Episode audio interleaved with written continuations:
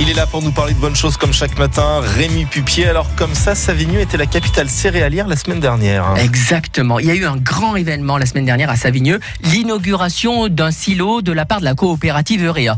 Que du beau monde. Christophe Chavreau et Bertrand Relave avaient invité les politiques, la presse, les partenaires, les administrateurs et beaucoup de paysans pour découvrir ce lieu extraordinaire. Après Savigneux, euh, dans le cœur du village, et l'Etra, voici un nouveau silo énorme. Un bâtiment haut de 50 mètres avec des espaces de stockage, euh, avec des céréales récoltées ici dans notre département.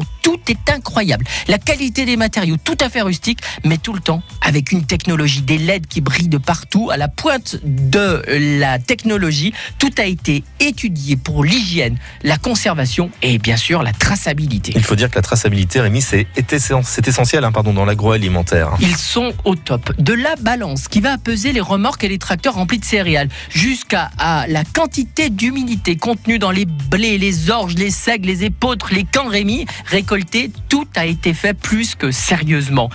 Quel plaisir de voir cette coopérative investir sur notre territoire pour faciliter la vie à la fois de nos agriculteurs, mais aussi de nos industriels de l'agroalimentaire. Alors, vive les agriculteurs céréaliers, vive la coopérative Eurea, vive la minoterie du Puy-Couturier à l'Etra et toute la filière farine, la forésienne, qui, en agriculture raisonnée, le C RC avec le pain, le forésien, nous fait régaler chez notre petit artisan boulanger du coin. Toute la filière était représentée et ça, ça a du sens. Et un bon pain de bon matin pour de bonnes tartines.